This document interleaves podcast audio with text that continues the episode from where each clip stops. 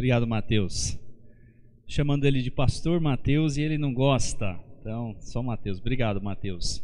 É, bom, pessoal, é muito, muito bom estar aqui com vocês. É, alguns meses atrás também estávamos aqui no culto, conhecendo alguns dos irmãos. É, a última vez teve churrasco, mas essa vez não, não teve, né? Não sei. É, mas muito bom estar com vocês aqui novamente. E como é a primeira vez, é, de maneira de introdução, contar um pouco da, da nossa história e o que nos trouxe até aqui. É, eu sou filho de missionário, os meus pais mudaram para o Brasil em 1981 é, para ser plantadores de igreja é, na Grande São Paulo. E vieram com vários filhos, né? E eu fui um deles, tinha três anos de idade na época. E assim, é, vida de ministério, de plantador, foi a minha experiência de infância ali na capital, em São Paulo. É, todo aquele é, movimento de evangelizar um bairro, discipular pessoas, convidar aquelas pessoas para dentro do seu lar, é, começar uma igreja, ter um culto. Obrigado, viu? Aquilo tudo fez parte da, da minha vida, na minha infância. É, eu, eu assisti grandes coisas acontecerem é, por intermédio da pregação da palavra na vida das pessoas. O Evangelho transforma vidas, Jesus transforma vidas. E aos oito anos eu aceitei Cristo como Salvador em uma dessas igrejas e participei ali junto com a minha família no ministério. É, em 1991, nós estávamos voltando de um culto, domingo à noite. É, o meu pai havia pregado num culto em Osasco, que fica na região oeste da cidade, mas nós morávamos mais para a região do interior, próximo a Atibaia, e estávamos voltando é, do culto no domingo à noite. Um, houve um acidente de carro e os meus pais faleceram naquele acidente de carro. É, eu fui poupado junto com os meus irmãos, e, e, de fato era um milagre toda essa história de o que aconteceu. É, na época não, não tinha SAMU na cidade, ambulâncias não chegavam naquela parte ali do interior de São Paulo tão rápido. E acontecia assim: quem passava, colocava quem estava ali no carro e levava para o hospital próximo à sua casa. E isso aconteceu comigo, os meus irmãos e espalhados na cidade de São Paulo, em quatro hospitais diferentes, até que o consulado americano conseguiu nos identificar e nos trazer todos para um hospital. E voltamos para os Estados Unidos. Os meus pais é, foram criados numa região de fazendas. E durante a minha adolescência, quem me criou então foi um tio e tia, é, avô, também os outros parentes. E na minha adolescência, eu sofri bastante com uma amargura do coração no que havia é, sido a minha percepção da realidade cristã. É, eu pensei que, poxa, se os meus pais estão servindo ao Senhor, é para tudo dar certo, né? É, é só bênção, é só coisas boas pela frente. Mas eu percebi que não é bem assim, o Evangelho não é isso, a vida, de, a vida cristã não é essa. Mas, durante muitos anos, na minha adolescência, uma amargura que se tornou ira. Eu realmente era um menino, um adolescente irado é, com Deus, com as outras pessoas, com toda aquela circunstância que havia ocorrido na minha vida. Mas eu morava com algumas pessoas, parentes, que me levavam a uma igreja. E nessa igreja havia alguns homens que investiram em mim, em discipular o meu coração, é, a Cristo Jesus, para que eu pudesse compreender que as circunstâncias da vida, na verdade, servem para nos preparar para uma boa obra, para algo que Ele tem preparado para nós. Então, na minha adolescência, novamente, eu entreguei o meu coração ao Senhor, não para a salvação, mas para a consagração, dizendo: Deus, eis-me aqui, eu quero permitir que o Senhor use toda situação e circunstância para a sua glória e honra. E alguns anos depois eu fui para a faculdade, conheci minha esposa lá, e lá ficou bem claro que Deus queria que eu retornasse ao Brasil, é, servir numa igreja local é, na cidade da minha esposa, e lá fomos comissionados a voltarmos ao Brasil como missionários, e isso aconteceu em 2005. Em 2005 eu cheguei no Brasil, eu e minha esposa, mais o Samuel, que tinha um mês de idade na época, e de lá para cá a gente vem servindo como plantadores de igreja na Grande São Paulo. Mas uns três anos atrás, Deus fez um trabalho no meu coração para que eu olhasse para o sul do Brasil. E com isso, junto com uma equipe de missionários na nossa organização, começamos o que chamamos hoje da iniciativa Cone Sul, que é focado em regiões menos alcançadas no sul do Brasil, Argentina e Uruguai. E nós estamos orando para que Deus nos dê um movimento do evangelho em cada região metropolitana, no sul do Brasil, Argentina e Uruguai, na nossa geração. Nós estamos pedindo a Deus porque é algo maior do que nós, entendendo que não é a nossa missão, é a missão de Deus, e Deus, ele promove em todas as escrituras a colaboração. Não fazemos isso sozinhos fazemos isso através da colaboração com outros irmãos de igual fé. E estamos pedindo a Deus por um movimento do Evangelho. O que é um movimento do Evangelho? O movimento do Evangelho é simplesmente isso, é o que a gente vê em Atos e ao longo da história da igreja. É a ação do Espírito Santo progressivamente visto na proclamação do Evangelho, na multiplicação de discípulos, no engajamento de comunidades e na plantação de igrejas. É, embora eu sou plantador de igreja e tenho feito isso praticamente a minha vida toda, na verdade, na essência, estamos plantando o Evangelho, plantando o Evangelho. E ao plantar o Evangelho, alguma coisa acontece ali, não pelo nosso poder de persuasão, mas pelo Espírito Santo e a palavra de Deus no coração da pessoa que transforma uma vida morta em uma vida viva para Cristo, da escuridão para a luz, aonde uma nova vida, um discípulo é feito. É um milagre, milagre do evangelho, transformação de uma vida. Então esse discípulo então engajado numa nova missão, numa nova identidade de multiplicar-se, ou seja, multiplicar a vida de Cristo em outras pessoas. Essa realidade inunda a comunidade com o amor de Cristo, com a graça, e igrejas são plantadas. Óbvio que isso é uma explicação simplificada, mas proclamação do Evangelho, multiplicação de discípulos, engajamento nas comunidades e plantação de igrejas. Nós estamos orando para que Deus faça isso aqui no Rio Grande do Sul, em Santa Catarina, no Uruguai, na Argentina, alguns dos lugares menos alcançados na América Latina. E através dessa missão que embarcamos uns três anos atrás, a gente mudou para o sul e começamos a nos conectar com diversos pastores, igrejas, e um deles é o Mateus, que ao longo dos últimos seis meses temos é, abraçado uma visão única de alcançar o Rio Grande do Sul para Cristo. Então, muito prazer estar com vocês aqui hoje e eu espero estar junto com vocês muito mais vezes, se Deus quiser, nos próximos meses e anos. Vamos hoje abrir as nossas Bíblias lá em Mateus capítulo 9. Mateus capítulo 9. É, vamos estar falando hoje à noite a respeito do foco da missão. O foco da missão.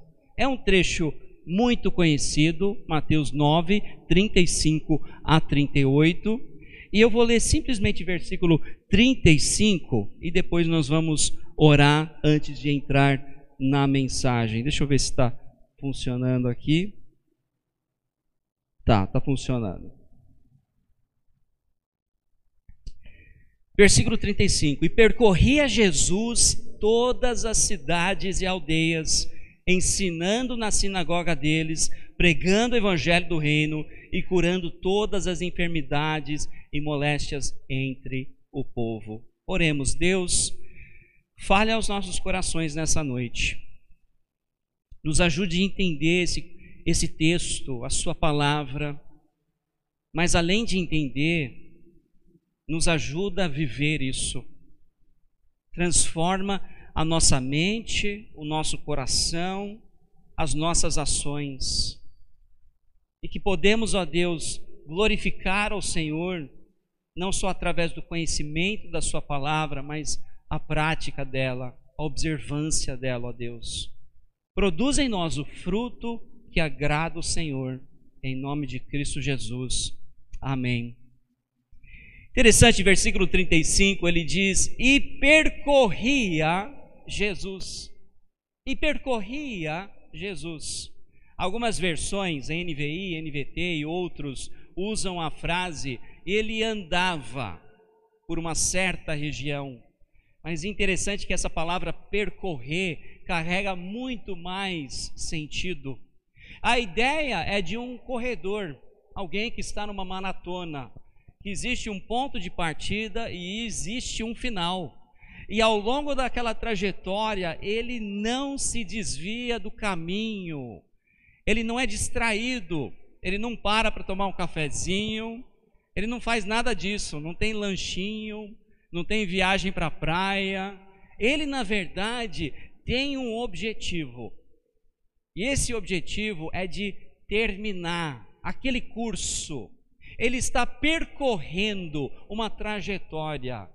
A intencionalidade, a foco. E esse foco na vida do nosso Senhor Jesus Cristo é visto de capa a capa nos evangelhos, em tudo que ele fazia, tudo que ele dizia, todas as suas ações. Se nós fôssemos pegar todo o contexto até agora em Mateus, a gente viria o seguinte: lá em Mateus capítulo 5, ele começa o seu ministério com a pregação, sermão no monte, onde as palavras dele são as palavras de Deus. Eu, eu quero que você entenda que hoje eu tenho aqui a Bíblia aqui nas minhas mãos e a minha mensagem, na verdade, não é a minha mensagem, é a mensagem de Deus. Eu não tenho autoridade em mim mesmo para te passar alguma coisa de valor. Na verdade, estamos simplesmente transmitindo o que está declarado na palavra. Agora pensa comigo, Jesus Cristo no Sermão do Monte, ele falando e as suas próprias palavras, não sendo lido de um manuscrito, não citando o Velho Testamento, mas as próprias palavras de Jesus Cristo, sendo as palavras de Deus. Sermão no Monte, seguido por dois capítulos, Mateus 8 e Mateus capítulo 9, de sinais, maravilhas e milagres e ele fez isso oito vezes nesses dois capítulos. Então, quando nós chegamos nesse versículo 35, e percorria Jesus, na verdade está resumindo até então todo o ministério dele, até esse momento na história dele. Ele percorria cidades e aldeias. Interessante quando pensamos a respeito do que, que ele fez, Antes disso, está escrito aonde ele fez isso. Não sei se vai funcionar aqui. Aí. Ele fez isso em cidades e aldeias. Não era só as regiões metropolitanas, não era só as regiões onde existia um elemento elitizado, um elemento educado, um elemento da sociedade com cultura, não, nada disso. Ele foi para regiões rurais e também foi para regiões centros, como Jerusalém. Ele desviou o seu caminho várias vezes, a gente vê isso em João capítulo 4, aonde a Bíblia nos diz, João 4:1, que era necessário que ele passasse por Samaria, na cidade de Sicar, porque tinha uma pessoa lá, a mulher samaritana que por através do evangelismo dela, ela trouxe então grandes multidões aos pés de Cristo Jesus. Ele via as pessoas, ele enxergava as pessoas. Então ele percorria cidades e aldeias, mas esse versículo também nos dá um resumo do que de fato ele fez, não só aonde, mas o que. Ele ensinava, ele pregava, e ele curava. Ensinando nas sinagogas, pregando o evangelho, a mensagem do reino e curando todas as enfermidades entre o povo. Você sabia que esse resumo da vida do ministério de Cristo Jesus é um resumo, deveria ser, da vida da igreja? Nós percorremos no tempo uma trajetória. Há um início e um fim, não da vida da igreja, mas da minha vida e da sua vida. Estamos aqui por um momento no tempo. Certamente após a nossa estadia nessa igreja, terá outras pessoas, mas nós não podemos nos responsabilizar para a próxima geração e nem a outra geração que veio antes de nós. Estamos inseridos hoje, aqui, 2021, nessa bagunça de Covid-19, nessa bagunça que existe no mundo politicamente, socialmente, enfim. Nós estamos inseridos aqui. Deus quis que nós vivêssemos nesse período, nesse tempo. E nós temos a mensagem do Evangelho. Esse é o resumo, versículo 35, de tudo que aconteceu até então. Mas versículo 35 está inserido num ponto muito interessante aqui na narrativa de Mateus. Não tenho esses versículos aqui, mas Mateus capítulo 10, acho que eu tenho, na verdade. Vamos avançar aqui o, o slide. Capítulo 10, versículos 1 a 7, nos fala o que acontece depois. Capítulo 1 de, oh, desculpa, versículo 1 de capítulo 10 é a escolha dos doze. Então, até então, Jesus vai agregando discípulos, tem muitos seguidores, mas aqui ele vai selecionar os doze. E nós temos nesse relato o nome dos doze. E aí nós temos no versículo 5 e 7 o envio. Esse é o comissionamento dos doze ele basicamente fala para eles: vai, pregue, ensine. Lá em capítulo 28 de Mateus, nós temos a grande comissão, que nós vemos a grande comissão, Mateus, Marcos, Lucas, João, e Atos capítulo 1, versículo 8, onde é o nosso comissionamento, muito parecido com esse comissionamento, e de fazer discípulos, batizando, ensinando-os todas as coisas, estarei convosco até a consumação dos séculos. É isso que a gente vê em Mateus capítulo 28. Mas a palavra de hoje, a mensagem de hoje, nós vamos focar nos três versículos, entre o resumo e entre o comissionamento. Agora, geralmente nos evangelhos, nem sempre é sequencial. O autor vai construindo na inspiração do Espírito Santo, aquilo que aconteceu. Em algumas situações é sequencial, em outros não, mas todos concordam que aqui é sequencial.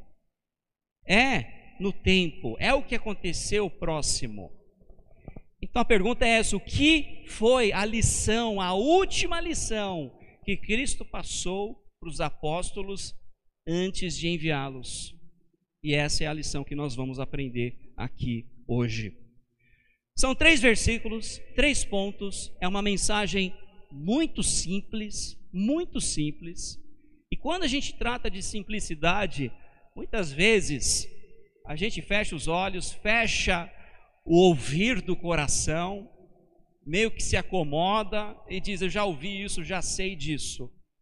Sou cristão há muito tempo e já sei disso eu imploro com você, não faça isso nessa noite. Embora é simples e básico, as implicações disso nunca foram mais reais no contexto aqui que estamos vivendo.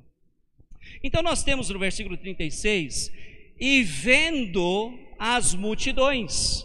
Lembra, Jesus vem ensinando, pregando, percorrendo uma região vasta de cidades, de aldeias, e ele vem tendo ministério que certamente consumiu muita energia dele e das pessoas, humanamente falando, percorrendo a pé toda essa região.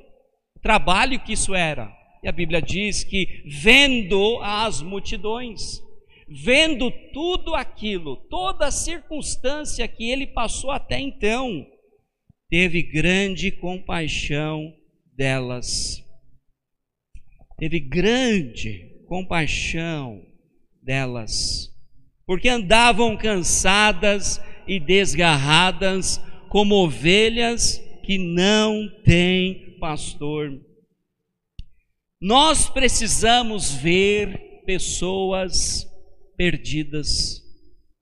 Esse versículo 36, quando Jesus está ali vendo as multidões, ele relata um problema. Esse problema, no versículo 36, é simplesmente que eles não tinham um pastor.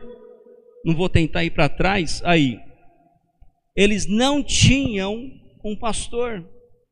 Hoje no mundo há mais de 7 bilhões de pessoas. 7 bilhões de pessoas. Vocês moram aqui numa grande é, metrópole, que é grande, Poá, Porto Alegre. Muita gente, muitos problemas sociais, muitas necessidades educacionais. Estamos vivendo uma, um, um, momento na história, nos últimos 100 anos pelo menos, que nunca passamos da Covid-19. A gente vê o que está acontecendo lá em, em Manaus. Há grandes necessidades no sistema é, hospitalar, em algumas cidades agora no nosso país. Não só aqui, mas nos Estados Unidos, na Europa, em muitos lugares. Mas esse versículo, Jesus, ele não toca em nenhum desses assuntos. Certamente houve problemas nessa época também. Lembrando que o povo estava debaixo do peso do jugo político de Roma, onde eram praticamente escravos. A taxação era grande demais. Mas ele não fala nada disso, ele fala aqui, vendo as multidões, teve grande compaixão delas, porque andavam cansadas e desgarradas. Mas isso é normal, Jonathan, eu ando cansado. Mas o cansaço aqui é vinculado à realidade espiritual, que eram pessoas que não conheciam Cristo como Salvador e Senhor das suas vidas. Essa última frase, quando ele fala sem pastor, era um vínculo direto lá para o Velho Testamento, Salmo capítulo 23, aonde o salmista diz: O Senhor é o meu pastor. É vinculado também às palavras de Jesus em João, naquelas declarações eu sou, quando Jesus diz numa ocasião: Eu sou o bom pastor e dou a minha vida para as ovelhas. Aqui ele não está dizendo que a compaixão que ele teve era necessariamente, prioritariamente por causa de outra coisa, a não ser a realidade espiritual daquelas pessoas. O que, que ele queria que os apóstolos enxergassem? Ele queria que eles enxergassem que as pessoas estão perdidas. Nós precisamos ainda hoje, 2021, nós precisamos diferenciar de todo o barulho que a gente está ouvindo a respeito do que, que a gente precisa como humanidade. Nós precisamos diferenciar o que é real, o que é mais real. O que é mais real é que a humanidade precisa de Jesus Cristo como Salvador e Senhor das suas vidas. Essa é a realidade mais real do que qualquer outra circunstância social, política ou que seja. Jesus quer que nós enxergamos os perdidos. Interessante que na vida de Jesus e esse talvez é um estudo para um outro dia, mas um desafio para vocês. Pega uma concordância, né? um livro de estudo que você pode avaliar palavras e pesquisá-las na palavra. E a palavra ver, ouviu. E é interessante quando você vai olhando nos evangelhos, a Bíblia, a Bíblia diz o seguinte: e Jesus viu Pedro. Jesus viu Mateus. Jesus viu a mulher pecaminosa. Jesus viu o Jonathan. Jesus viu o Mateus. Mas olha só, na minha história que eu acabei de compartilhar alguns minutos atrás, eu estive numa igreja em um dia, lá na minha adolescência, e alguns membros viram o Jonathan, investiram em mim. Nós precisamos ver o que Cristo vê. O que Cristo vê? Tudo bem, 7 bilhões de pessoas, ele vê a multidão, mas ele também vê o indivíduo. Tem pessoas que você vai ver amanhã, mas só você vai ver, porque o pastor não vai estar lá para ver, eu não vou estar lá para ver, mas você vai ver. E através de você é que Cristo quer fazer um milagre na vida daquela pessoa. Mas precisamos ver pessoas como pessoas perdidas. O segundo versículo, versículo 37, que é uma continuação é, desse primeiro versículo, diz o seguinte: Então disse aos seus discípulos. Então é, é muito simples. Até aqui, Jesus não está falando. Se você tem uma Bíblia que tem as palavras de Jesus em vermelho, você percebe que versículo 36 é o relato da autoria, da inspiração do Espírito Santo através de Mateus, escrevendo versículo 36. Mas aqui tem uma transição. Então, Mateus observou tudo isso, mas aí Jesus olha então para os doze, lembrando que os doze, em sequência, vão ser enviados, vão ser comissionados. E ele diz, versículo 37, então disse aos seus discípulos: a ceifa, a seara, é realmente grande, mas poucos os obreiros. Precisamos ver o perdido, mas nós precisamos ver o trabalho. Nós precisamos ver o trabalho. Agora veja só, muitas vezes quando pensamos a respeito da missão, da missão, pensamos que a missão deveria ser atribuído à tarefa pastoral, à tarefa missionária. E a gente não abraça o comissionamento único para a igreja, para todos nós. Com certeza, o pastor da igreja tem um, um papel específico, mas 2 Coríntios capítulo 5 nos diz que nós todos somos embaixadores o que, que, quer dizer ser embaixador? Quer dizer que nós representamos alguém ou uma pessoa. Nesse caso, capítulo 5 de 2 Coríntios nos diz que nós representamos Cristo que nos comprou e que nos reconciliou pelo seu sangue. Mas qual então é o papel do embaixador? 2 Coríntios nos diz, porque o nosso ministério é um ministério de reconciliação. Você que está aqui, você não pode salvar uma pessoa, mas você pode introduzir aquela pessoa a quem pode? Jesus Cristo. Você pode ser um mediador do evangelho da reconciliação. Você reconciliado, você que já tem paz com Deus em Cristo, você pode ser um conduíte da reconciliação naquela pessoa perdida que você vai ver amanhã. Como? Segundo Coríntios capítulo 5, diz através da palavra da reconciliação. A palavra da reconciliação trabalhando em você e através de você no mundo para alcançar perdidos para Cristo. O trabalho é grande. Eu comentei alguns minutos atrás que há mais de 7 bilhões de pessoas na face da terra.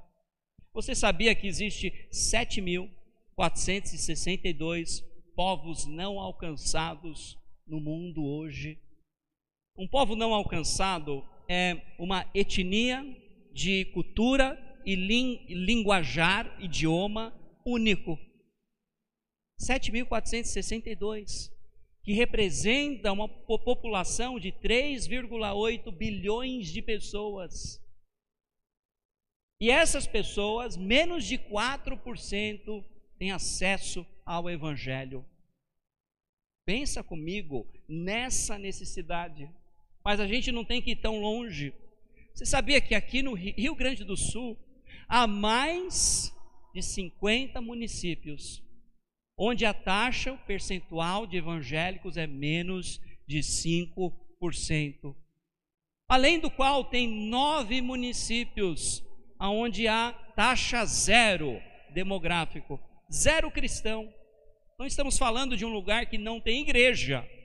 Muitas vezes podemos até dizer, é, tem igreja, mas é aquele tipo de igreja, não é uma igreja válida. Não, estamos falando de nove municípios onde não há, pelo censo, um cristão, uma pessoa que se declara evangélica. Ou seja, hoje no mundo, hoje no mundo, a taxa de mortalidade, veja só, cada segundo morre-se três pessoas. Pensa comigo, três, seis, nove, doze pessoas estão morrendo. Pensando no que Jesus relata aqui no versículo 36, vendo as multidões, teve grande compaixão delas. Qual foi a reação então de Jesus? O, doze, o apóstolos, o trabalho é grande, o trabalho é grande, trabalho é grande. Mas versículo 38, talvez tenha a lição mais importante para nós nessa noite. Qual a primeira palavra nesse versículo? A primeira palavra? Vamos lá juntos. É rogai. Rogai é orar, mas é um pouco mais do que orar, porque é, é como se fosse implorar com uma certa intensidade rogai, ora com intensidade.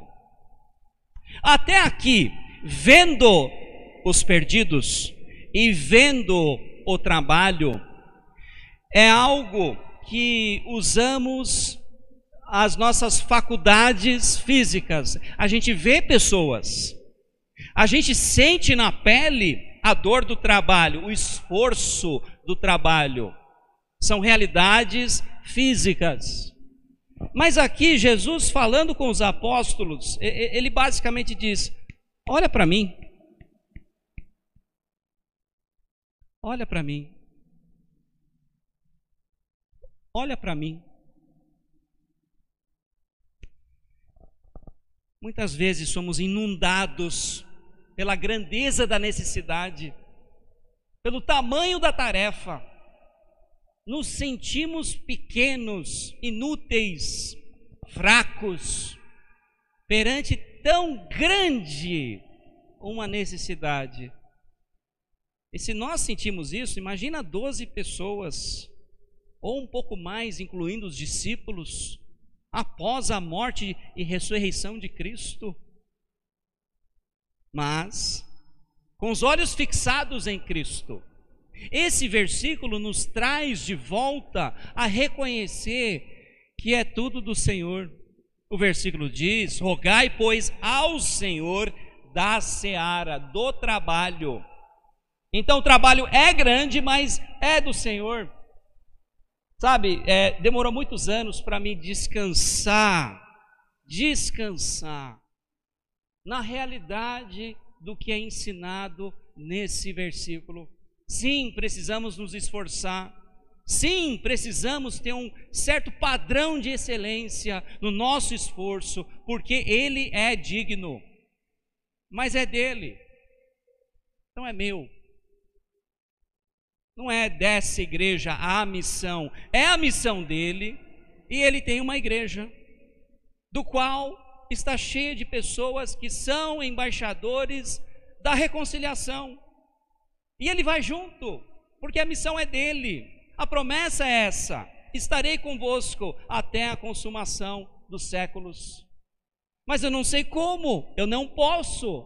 Ele te ensina, o Espírito Santo, na Sua palavra, a como comunicar, a como proclamar, a como ser um conduíte, um veículo daquilo que ele quer fazer numa comunidade perdida. Esse versículo diz: Rogai, pois, ao Senhor da seara que ele mande obreiros para a sua colheita. Compartilhar com vocês agora, estou encerrando, algo que a razão que eu até estou pregando essa mensagem aqui é porque esse exato momento aqui com os irmãos é a resposta de oração nossa para esse versículo. Há três anos, desde quando eu e a minha família e a nossa equipe missionária decidiu a entregar a nossa vida para essa, essa iniciativa que a gente chama Iniciativa Conisul. A gente vem alinhando as nossas vidas, mudando para a região, convocando outros para fazer a mesma coisa.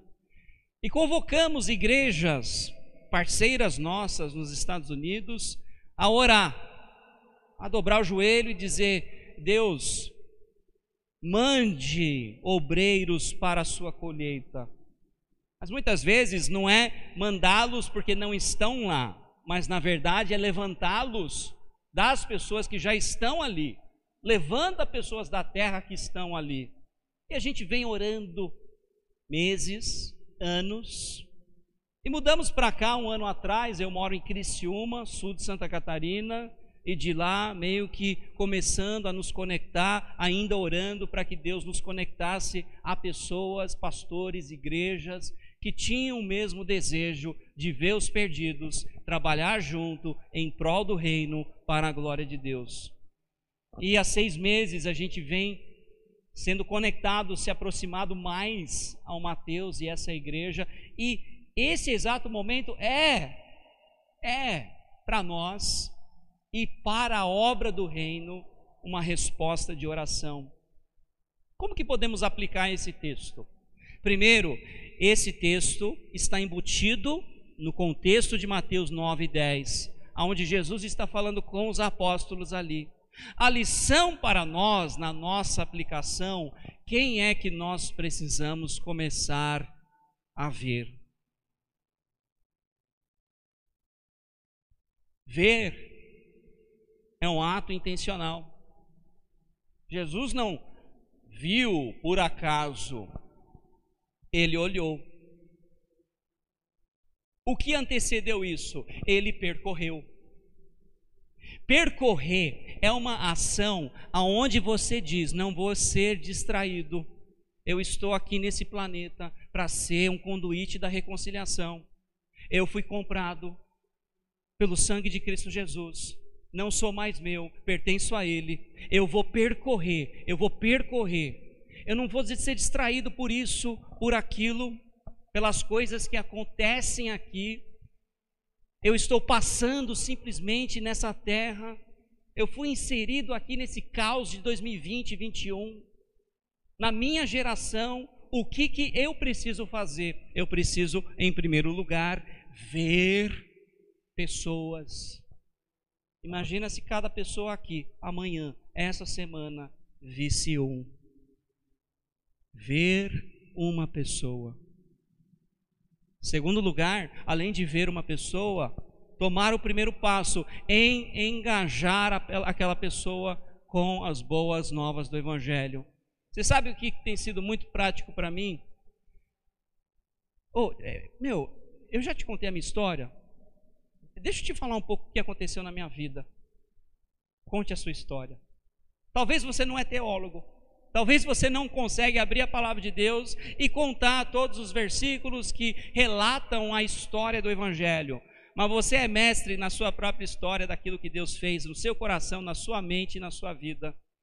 E se você tem o Evangelho, certamente você foi transformado, está sendo transformado por ela. Conte essa história para alguém e só vê o que Deus faz através de um veículo, de um vaso disponível. Disponível. A segunda coisa, muitos aqui precisam engajar as oportunidades de serviço nessa igreja. Vê o, vê o perdido, mas vê o trabalho. Como é que você está dando do seu tempo, dando dos seus tesouros e dando dos seus talentos para que pessoas perdidas possam ouvir o Evangelho através do ministério dessa igreja. E a terceira coisa, rogai, se une a nós, se junte a outras igrejas que estão orando. Eu dou um exemplo para você: essas nove cidades, cada cidade tem um nome. Talvez você não sabe quem mora nessa cidade. Mas imagina se durante esse ano de 2021 você orasse por nome. Deus manda alguém para essa cidade. E a última coisa, ao orar, para que Deus mande alguém, esteja com o coração aberto para a possibilidade dele te mandar. De você ser a própria resposta da sua oração. Deus, vivemos num mundo cheio de necessidades. Pessoas precisam de mais médicos, mais escolas, melhor sistema político. Mas nada disso importa. Nada. São necessidades reais, com certeza, mas o que é mais real é uma eternidade separada do Senhor. O que é mais real é que estamos mortos nos nossos delitos e pecados. Mas o que é mais real é que o Senhor veio, viveu, morreu, ressuscitou e agora vive para sempre e para sempre. E o que é real também é que o Senhor deixou para nós um mandamento, que era ide. Para ir, temos que sair da onde estamos. Não sozinhos, com outros, e não com mãos vazias, com o evangelho, o evangelho da graça, o evangelho do seu amor. Que possamos, ó Deus, viver isso que possamos percorrer o tempo que o Senhor tem nos dado, que as nossas vidas possam ser consagradas a isso, de início ao fim, sem sermos distraídos pelas coisas desse mundo. Ó Deus, produz em nós o fruto que é de agrado ao Senhor, em nome de Cristo Jesus. Amém.